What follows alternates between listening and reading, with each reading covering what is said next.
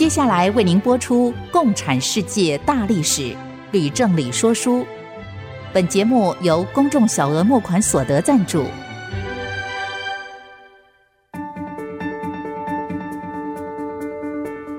共产主义的兴衰影响近两百年来的全球局势。认识共产主义，才能掌握二十一世纪的国际发展。全球视角，大历史观点。欢迎收听《共产世界大历史》，吕正理说书。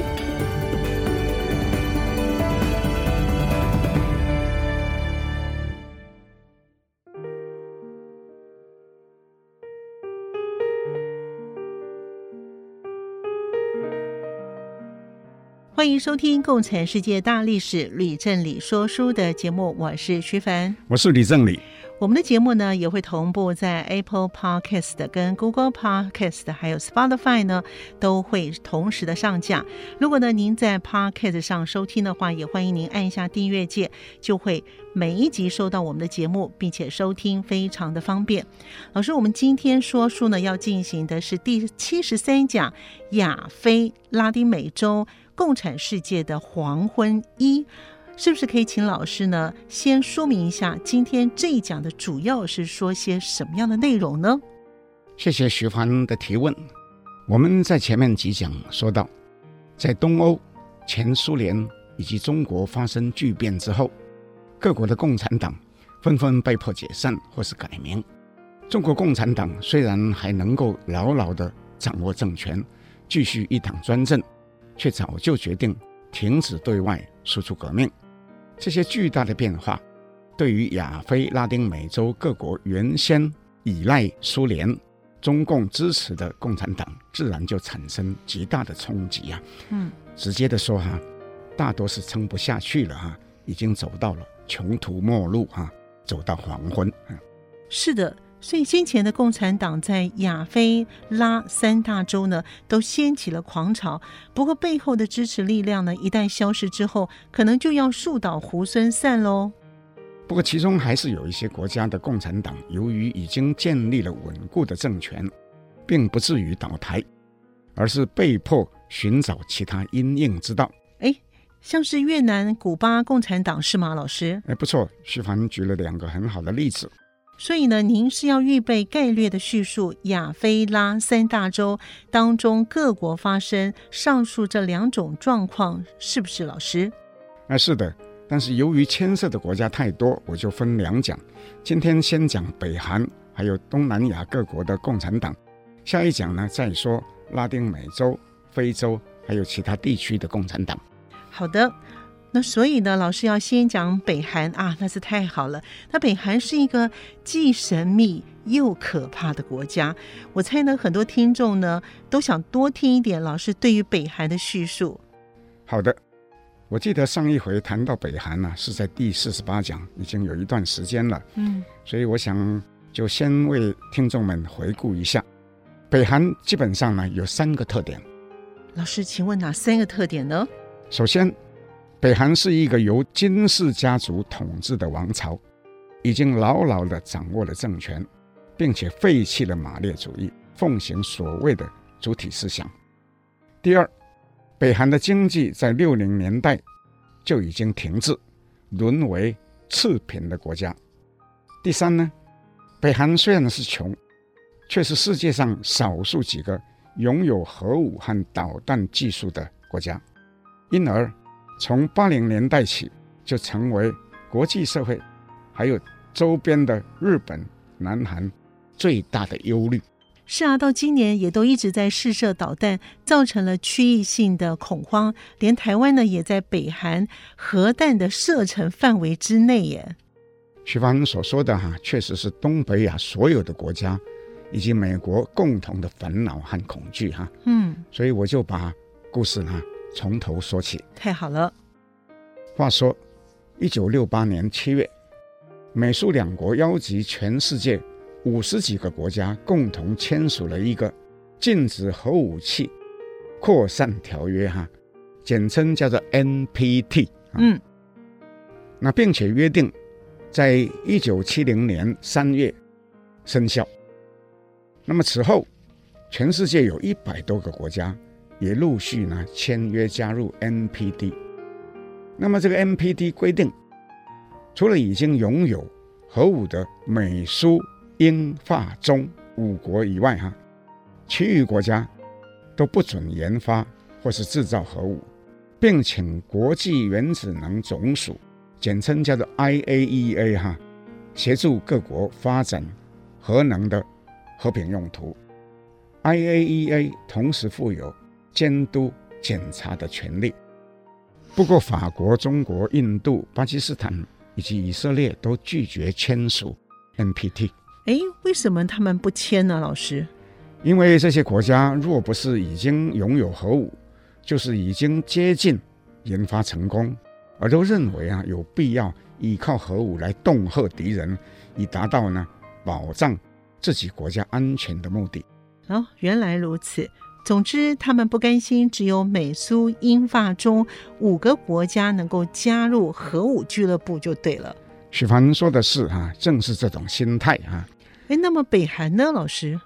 北韩在一九八五年也签署了 NPT，但仍然呢不遵守规定，在暗中研发。到了一九九三年初，北韩宣布退出 NPT，并且在五月突然进行一项叫做。如洞一号的导弹试射，导弹呢就落在日本海里。哇，那日本人一定吓得半死了。那是当然的，日本全国震动哈，美国也大惊啊，就急忙哈邀请北韩会谈。可是双方呢谈了一年多，而没有任何的进展。美国总统克林顿哈因而就接受军方的建议，预备要发起突击。直接摧毁北韩的核武特区。不过，由于中国这时候坚决的反对，哈，克林顿只得请前总统卡特担任特使，在一九九四年六月，哈，飞往北韩去访问。诶，那么卡特访问金日成之后有什么样的结果呢？金日成呢，欢迎卡特跟他会面之后呢，表示愿意重启对话。不料呢，金日成年老体衰哈，突然在七月呢、嗯、就病逝了哈。嗯嗯，由他的儿子金正日接任。哦，不过呢，美国最终仍然是说服了金正日签署一项叫做核框架协议。那么在这个协议当中，美国同意为北韩建造两座发电用的新式反应炉，以取代它原有的旧反应炉。哎，老师，请问这样做有什么样的好处吗？许凡又问得好，这样做有一个目的，嗯，就是北韩如果继续运转旧的反应炉，便可以从核废料当中呢去提取浓缩铀，继续呢用于发展核武，但是新的反应炉就不会产生核废料跟浓缩铀。可是北韩哪有那么容易就同意放弃使用旧的反应炉呢？我猜啊，一定有什么其他交换的条件吧。许凡说的完全对啊，在协议当中，美国、日本又共同承诺每年运送五十万吨重油给北韩，以满足它的能源需求啊。那么事实上，这时候北韩的经济呢已经日益恶化，据估计哈。北韩在一九九五年的人均所得哈、啊、只有七百二十美元呢、啊，是南韩的十五分之一呀！哈，北韩真是不行哎，同文同种竟然有这么大的差距啊！是啊，依当时南韩总统金泳三的看法哈、啊，北韩已经是奄奄一息的哈、啊，随时就会崩溃哈、啊。嗯，不过呢，到了一九九五年，北韩又突然发生大饥荒。并且呢，连续三年，嗯，可是由于北韩对外封锁一切的新闻，外界呢无法获知真正的灾情。但是根据北韩一位叛逃的高官，名字叫做黄长业的估计，至少有两百五十万人呢饿死，超过北韩人口的十分之一。哇，饿死了十分之一的人口，哎，真的是很惨哎。因而，美国、日本中国以及世界上很多的国家基于人道，就不得不透过联合国世界粮农组织对北韩提供救援，在一九九六年运送大约五十万吨的粮食，在第二年、第三年呢又继续呢提供救援。哎，老师，那金正日这个时候在做什么呢？在这个期间，金正日却发动。国家宣传的机器，为自己呢塑造个人的崇拜，再一次呢强调所谓的主体思想，并且加速呢整肃异己啊，以确保他的政权。哎，老师，我觉得这金正日的行径啊，真是可恶极了。是啊，我也不明白这个世界上为什么会有一些独裁统治者，像金正日和他的父亲金日成一样啊。明明是祸国殃民，对，却仍旧哈可以用尽一切的手段，牢牢的掌握政权不放啊。对呀，那么饥荒过后又发生了些什么事情了？老师，一九九七年年底，南韩发生政党轮替，金大中当选为南韩总统。他认为啊，他的前任总统金泳三呐，对北韩呐态度过于强硬啊。所以就开始推动他所称的一项啊，叫做“阳光政策”哈，对北韩呢表现得非常非常的友善啊，企图拉近跟北韩的关系。那有用吗，老师？以结果论哈，其实还是没有办法阻止北韩继续造成东北亚地区性的安全问题啊，因为只不过八个月后哈，北韩就突然又发射了一枚。大浦洞一号导弹哈，这一次呢，导弹呢竟直接呢就飞越了日本的上空，然后呢掉落在太平洋上。那日本跟南韩的民众哈，那就更加的惊慌了。美国也极度的震惊，是啊，真的是很头痛的人物哦。我们先休息一会儿，马上回来。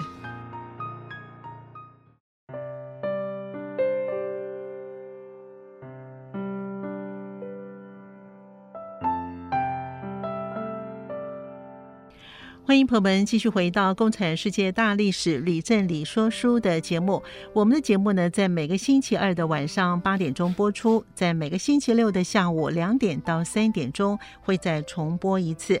老师，我实在不明白，哎，北韩呢一再的发射导弹，它到底究竟为了什么呢？北韩发展核武的目的，哈，其实是多方面的。嗯，它既可以反制美国。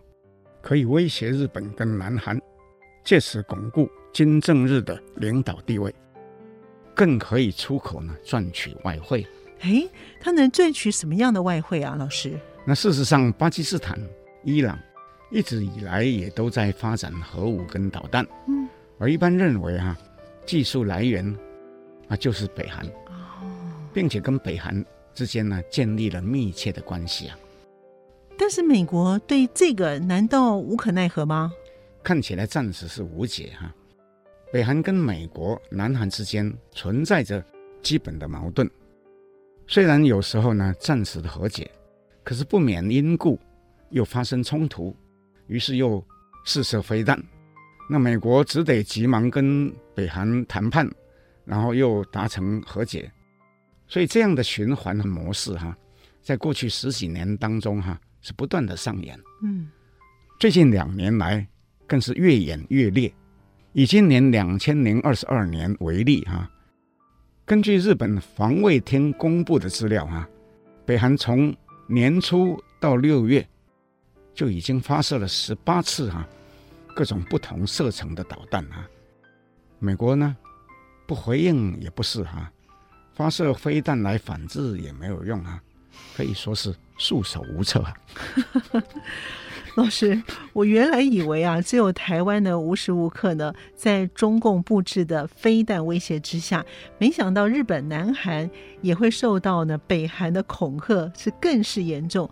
所以您说今年的上半年，北韩就发射了十八次的飞弹呢？哎，那真是恐怖哎！很不幸，自从美苏开始核武跟导弹竞赛之后啊。这个问题就一直存在了哈，那人类啊，恐怕还还是暂时没有办法解决这个问题啊。嗯，只能希望啊，不至于有一天突然有什么人试射，啊，发生了问题，导致了大灾难。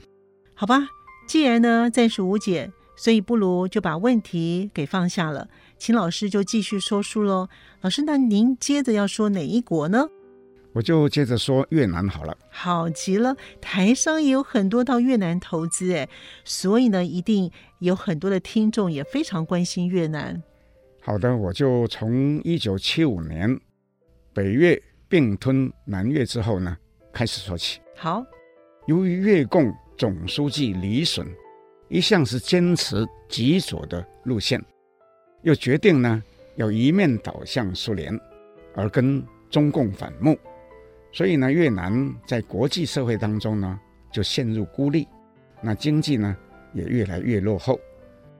那么，一九七八年，邓小平在中国开始提倡改革开放之后啊，越共高层里面也有一名政治局委员，叫做阮文玲，就大胆跟总书记李隼争论啊，建议要效法邓小平改革开放。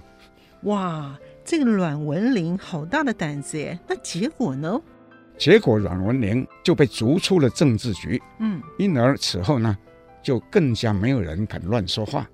不过呢，李隼在一九八六年七月病死，由曾任越盟元帅的长征接任为总书记。长征其实已经年迈体衰哈，不过他知道。苏共新任的总书记戈巴契夫也已经决定要推动改革开放，所以呢，就认定哈、越共已经到了必须改弦易辙的时候，所以呢，在半年之后呢，就把总书记的位置呢让给当初呢被李隼整肃的阮文玲。那么阮文玲上任之后呢，就立刻在党内确立所谓的革新开放的政策。那改革的时代呢，就已经来临了。老师，请问越南也推出革新开放，那有什么样的具体的做法呢？越南是先从允许私人企业引入外资开始的，嗯，此后又逐步的放弃计划经济，学习中国走向社会主义导向的市场经济。那么在此后的十几年当中，越南的外资来源主要是亚洲四小龙和日本，那么其中呢，台商在初期呢可以说是最大的投资国，那么台商所聘请的劳工人数呢也最多，所以台商对越南的革新开放帮助也很大喽。那是当然，嗯。不过我记得老师你有说过，哎，越南和邻居的中国还有柬埔寨的关系都不好，哎，那是不是有必要解套呢？徐帆问得好，阮文玲也自知越南没有可能继续在柬埔寨驻军，于是呢就邀请柬埔寨、寮国还有东协各国的代表一起来举行会谈，并且承诺要在一九八九年八月。完成从柬埔寨撤军，那么阮文玲这么做最大的好处是获得了中国的领导人的赞许，表示欢迎。阮文玲于是就抓住机会呢，率领总理杜梅还有元老范文同等人呢，在一九九零年九月飞到了四川的成都，跟中共的总书记江泽民还有总理李鹏会面。所以，老师阮文玲的动作可以算是又快又灵活，哎。是啊，当时双方其实都还没有恢复正式的外交关系，所以这次会面可以说是一个密会。不过，双方在不久之后就恢复邦交。在后来，杜梅继阮文玲接任为总书记，在任上又三次呢率领访问团访问中国，目的就是为了要拉拢两国之间的关系。所以后来越南和中国之间就又是哥俩好，关系密切，是吗？事实上，越南跟中国之间的关系啊，并不容易完全改善的。哎，那又是为什么呢？主要的原因之一是越共由于痛恨中共，在过去二十年来不断的对人民灌输仇视中国的思想，一时呢是没有办法淡化的哈。那么还有一个原因是领土的问题。嗯，中越之间对于南海的西沙、南沙群岛的主权归属哈有严重的争议，日后也为了这个事情呢发生冲突，甚至因而引发反中的暴动。其中最严重的一次呢，是在二零一四年，遍布至少五省，结果台商在越南投资的工厂也遭到了池鱼之殃，发生严重的罢工事件，并且用打砸抢烧的暴力手段对付台干，台商受害者竟然达到两百多家哈，哇，就估计呢有二十几个人死亡啊，好几百人受伤。哇，那所以呢，台商呢到越南呢也不是很安全呢。不过我想请问老师，另外一个问题的是，越战后呢，越南和美国也都断绝了关系，那越南要如何跟美国重建关系呢？徐帆又问得好，越南革新开放之后，急需要出口，需要美国跟欧洲的广大市场，嗯，所以就对美国呢特别的示好。例如，主动呢表示愿意协助美国寻找越战的时候呢失踪的美军，还有很多当年美军仓皇撤出越南来不及逃走的配偶，还有混血的子女。那美国呢对此当然就表示欢迎，于是就逐步的解除对越南的经济制裁，还有其他的禁令，双方最后。在一九九五年呢，就正式建交了。听完老师的说明之后呢，我还是要说，越南人啊，真的很灵活哎。是哈、啊，不过我必须要指出，越共和中共一样哈、啊，虽然是革新开放，但是仅限于经济层面，在政治体制仍然是坚持由共产党一党专政，所以基本上呢，越南还是一个共产国家。谢谢老师的说明。那么您说完了越南，请问老师要接着说哪一个国家了呢？我接着说辽国，不过辽国的情况很简单，所以我只简单的提一下。好，辽国共产党一向呢对越共呢是亦步亦趋，因而在李隼掌权的时候，也不敢说要跟着邓小平的脚步走，只是放宽一部分对自由市场。和商品流通的限制。不过，当阮文宁在越南推动革新开放之后啊，寮共总书记凯山丰威汉也立刻宣布要跟着走向市场经济的体制。但是呢，寮国也跟越南一样，只进行经济改革，而坚持呢共产党一党专政。好的，我们先休息一会儿，马上回来。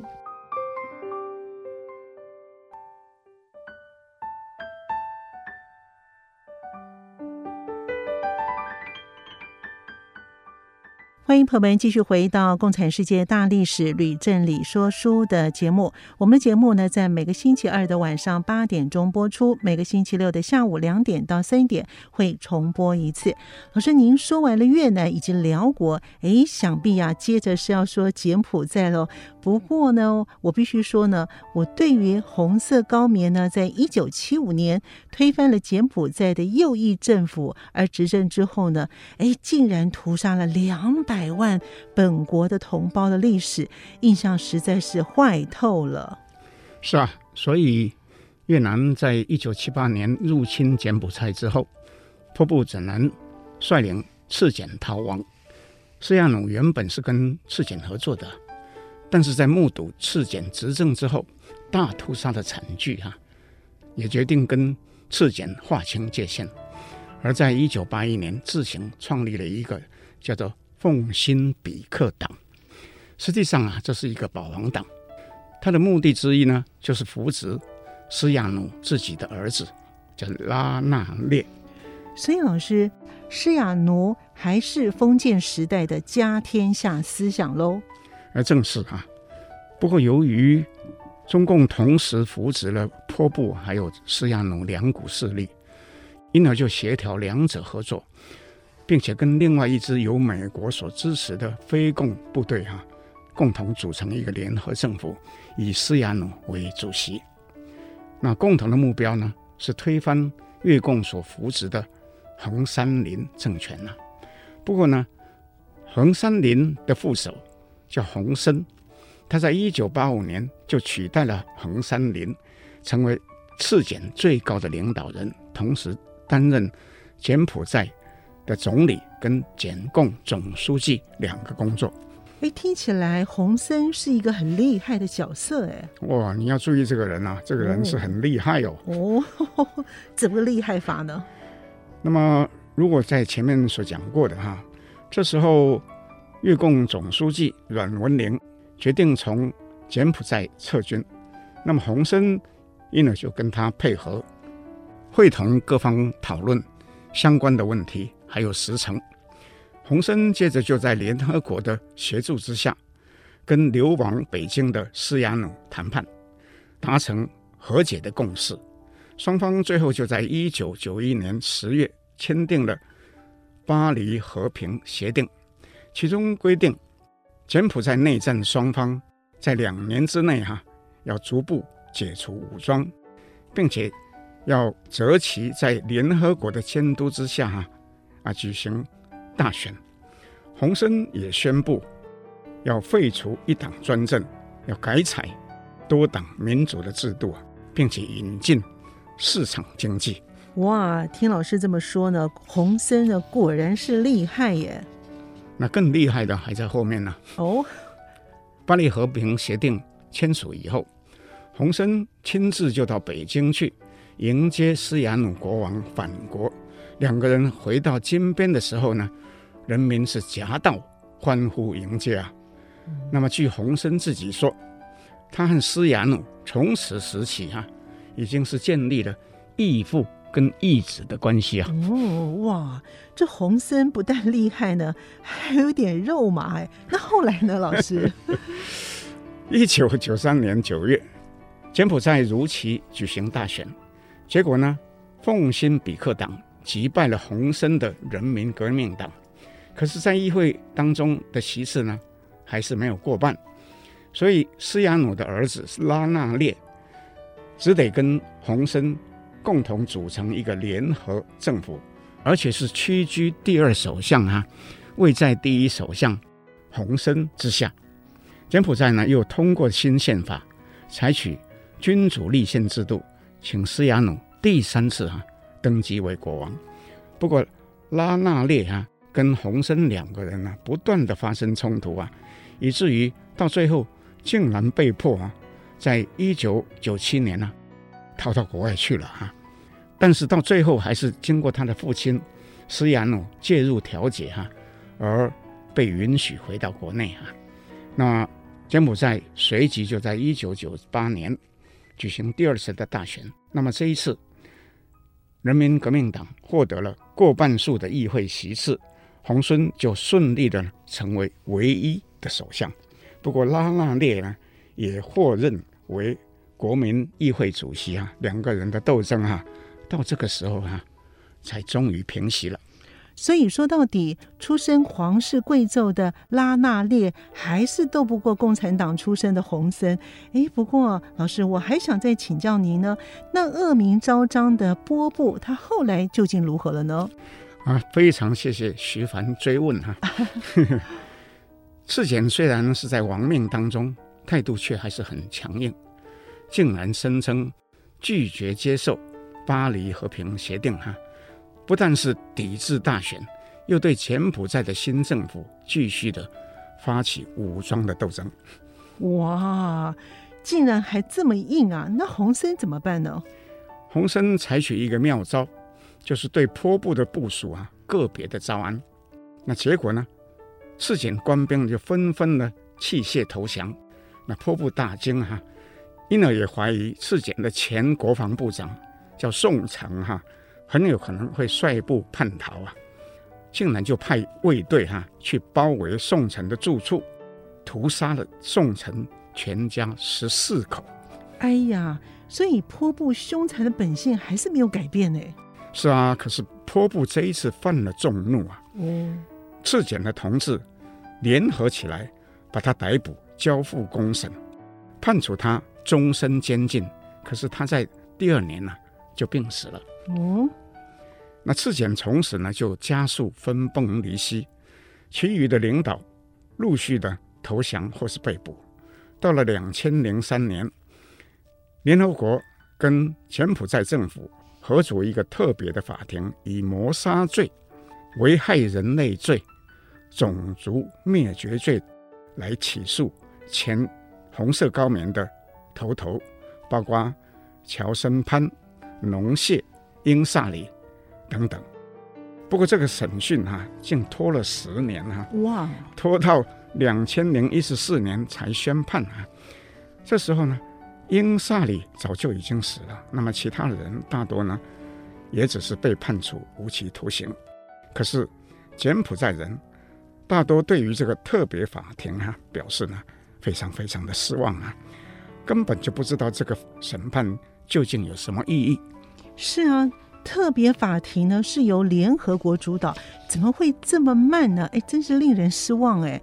我真的很不明白，对于像是赤柬这样无视于人权、人道、如此凶残的人，难道不能够采取更及时、更有效的方法来对付吗？老师，徐帆，我也非常同意你的看法呀。嗯，这个世纪大惨案竟然花了十年才宣判，对，实在是非常非常错误的一个示范。嗯，这对于遏制将来有可能犯下类似的。危害人类罪、种族灭绝罪的情况啊，可以说没有一点点帮助。至于如何才能够改善呢？我想呢，就不是徐凡你我啊来说啊，而是要请国际法学专家呢去研究了啊。好吧，那就请老师继续说书了。那请问老师，您接下去要说哪一个国家的共产党了呢？从寮国、柬埔寨再往西，那当然就是马来西亚喽。不过，马来西亚共产党的情况也很简单。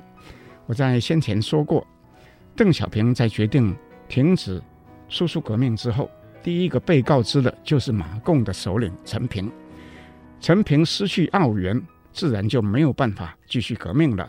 马共又一向是采取绑票、勒索、杀人的恐怖手段，使得马来人跟华人都非常的害怕。这时候当然没有人会掏钱出来支持马共，陈平因而就不得不哈、接受泰国政府居中的协调，跟马来西亚政府呢举行谈判，最后呢，在一九八九年签约同意解散了马共。哎，老师，那陈平本人呢？由于马来西亚政府不欢迎陈平回国定居。陈平始终是回不了国门，只能孤独的停留在泰国，一直到过世也还没有办法回去。嗯、啊，真的是哈，老师，那您说完了马来西亚，那是要往南说到新加坡和印尼，还是呢往西说缅甸呢？一九六五年之后，共产党不论在印尼或是在新加坡，都被宣称是一个非法组织啊。所以我们就跳过这两个国家，就直接讲缅甸好。好好的，我在先前也说过，缅甸的共产党其实就是北方各邦少数民族分别组织的新人民军。那么由于他们大多是种植鸦片、贩卖鸦片啊，所以在邓小平决定停止输出革命之后啊，人人有钱啊，可以自给自足，不必解散。嗯，可是这些人呢？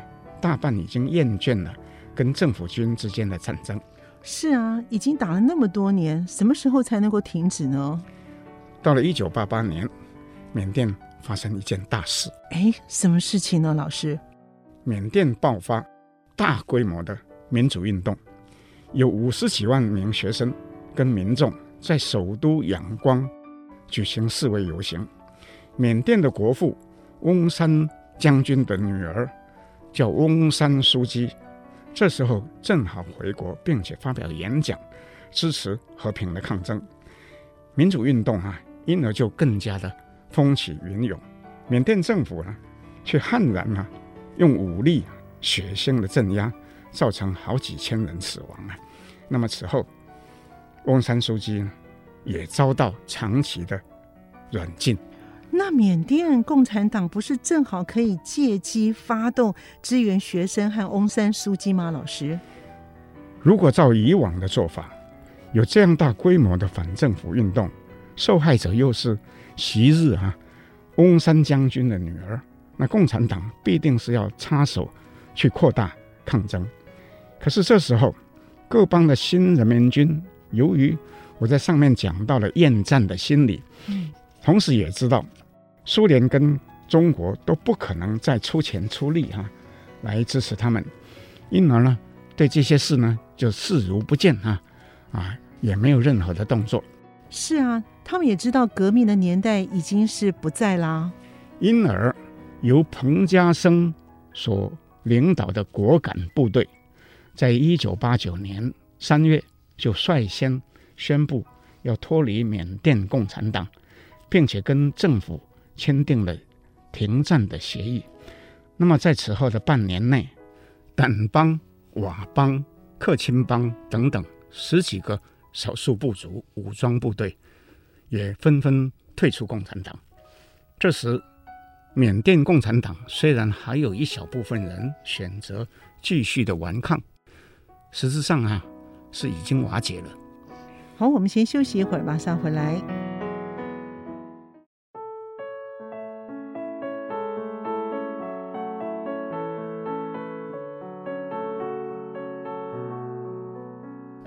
欢迎朋友们继续回到《共产世界大历史吕振理说书》的节目。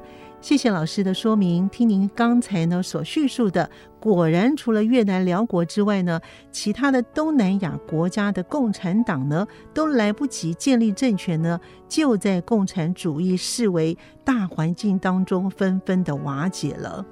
徐凡说的不错，不过我们还有一个菲律宾还没有说呢。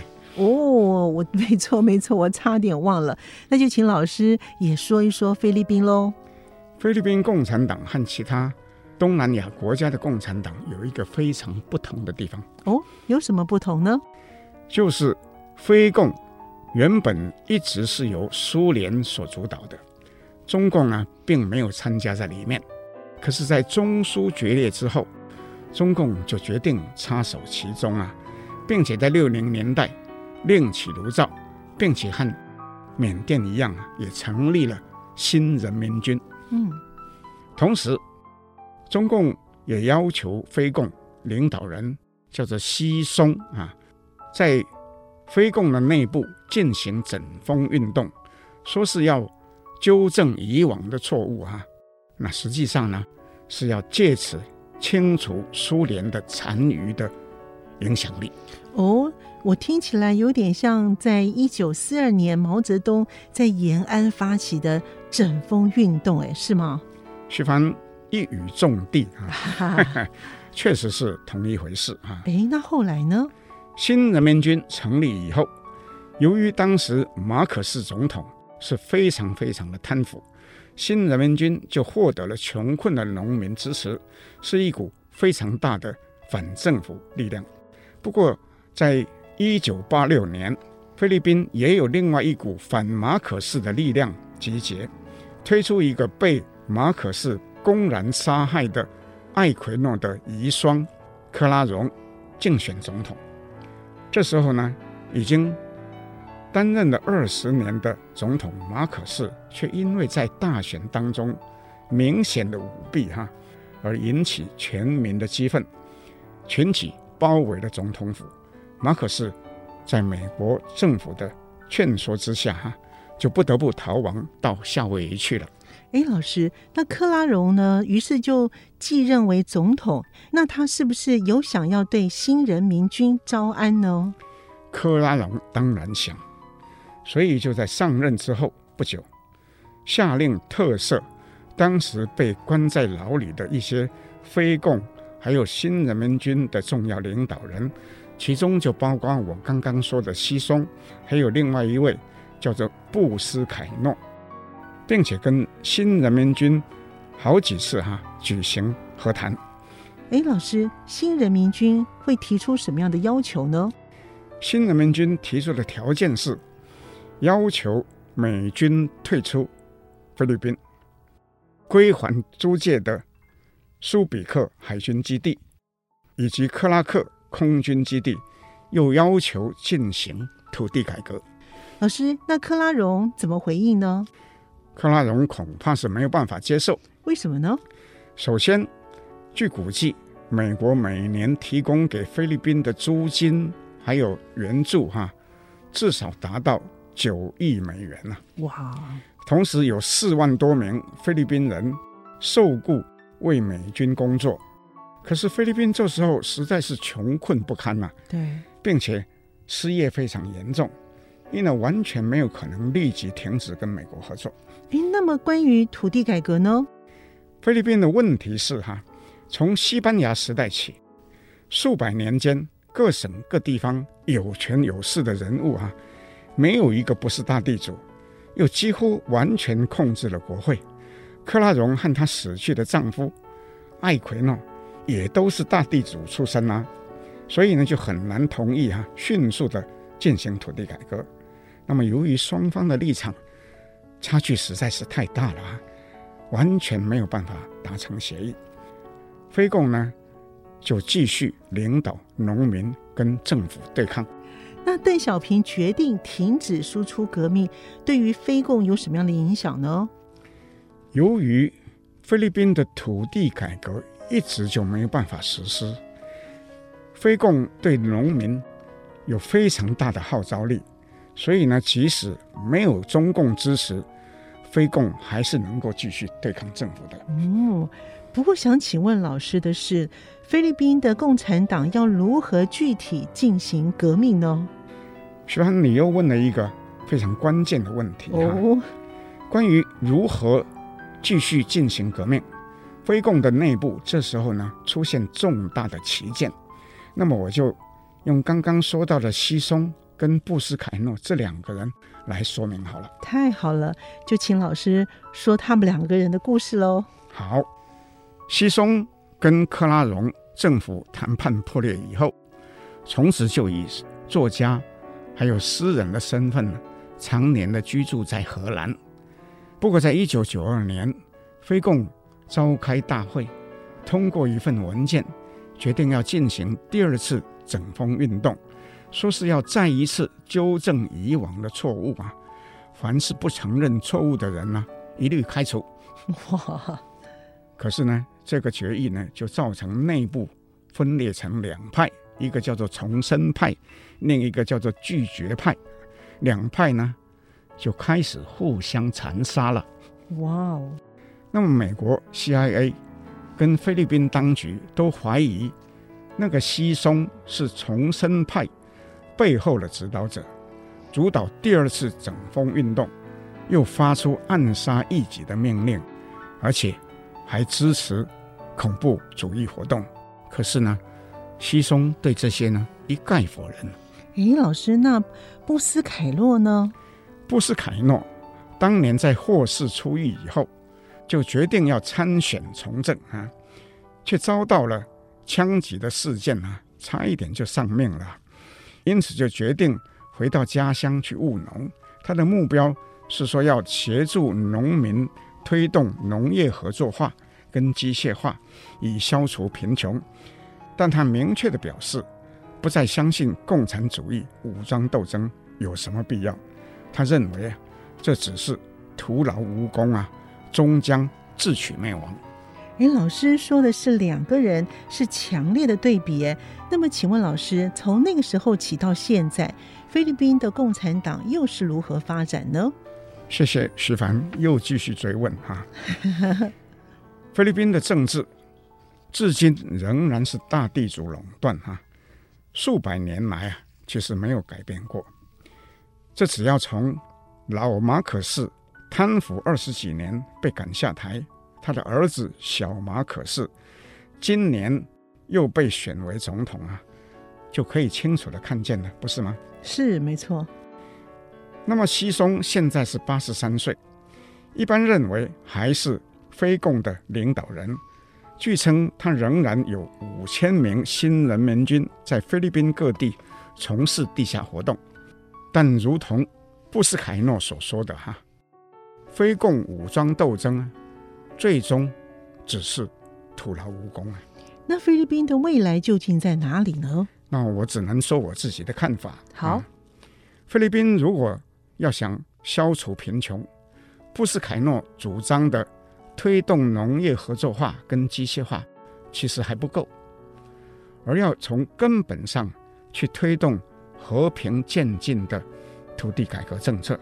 要注意“和平渐进”这四个字。哦，我当然知道那是非常非常的困难。嗯，可是呢，如果不这样做，就没有可能复制日本还有我们台湾的成功经验。那么菲律宾这个国家呢，终究呢就不会有什么前途的。哇，非常谢谢老师的说明哦，把菲律宾的过去、现在以及未来呢说得这么的精辟。今天呢，我们说书的节目呢，听着听着呢，在这里呢就要先告一段落了。不过呢，请听众朋友们呢暂时不要走开哦，因为呢有一个好的消息要告诉大家了。吕老师和我在这个《共产世界大历史说书》的节目，在广播电台的部分，将在三周之后，也就是八月二十三号播出最后一讲，就结束了全部的节目。虽然 Podcast 部分呢可能还会继续。但是不确定能够持续多久。吕老师原本已经决定要制作有声书 USB，把说书的全部七十六讲的内容都收录进去，用来赠送所有响应。共产世界大历史吕正理说书的节目的小额募款的朋友们，同时呢，也赠送给参加本节目有奖征文而获选的听众。不过，考虑到呢，有可能一部分的听众也希望购买 USB，所以我们就决定也制作一部分限量纪念版的 USB 供自由选购。是的，我也补充一下。好。首先，我在此谢谢许多喜爱这个节目的朋友跟听众一直以来的鼓励。我也知道，其中有一部分人是一听再听啊，并且很热心的哈，想把这个节目介绍给他们的朋友。嗯，所以一旦呢节目结束，就不免可惜了。因为如徐凡所说，本节目的 Podcast 或许还会继续一段时间，但不确定还能继续多久，所以制作。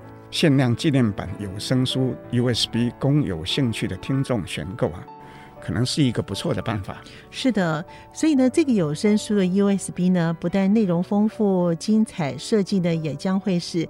轻薄短小，十分的精致，所以喜爱的听众朋友们呢，除了自己收藏之外呢，随时呢也可以呢放出来听，也可以呢考虑呢买来赠送给周边的亲朋好友、同事跟同学，或是寄到海外给朋友。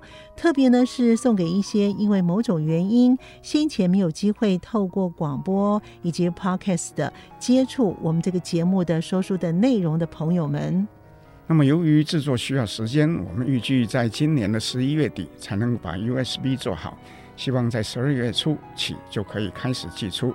目前我的想法是只做限量纪念版给愿意登记预购的朋友。是的，是的，所以千万不要错过这个机会哦。不过呢，要抱歉的是呢，关于呢这个有声书的 USB 的如何定价，或是朋友们要如何订购，这个细节呢，我们还没有决定，会在下一讲呢跟我们的听众朋友们说明，或者是呢在 IC 之音的网站上面刊登详情，还请听众朋友能够注意，也非常谢谢大家的支持。共产世界大历史吕正理说书的节目，我们下次见喽！谢谢各位听众，我们下次见。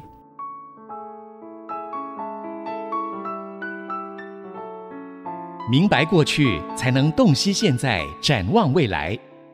共产世界大历史吕正理说书节目，由公众小额募款所得赞助播出。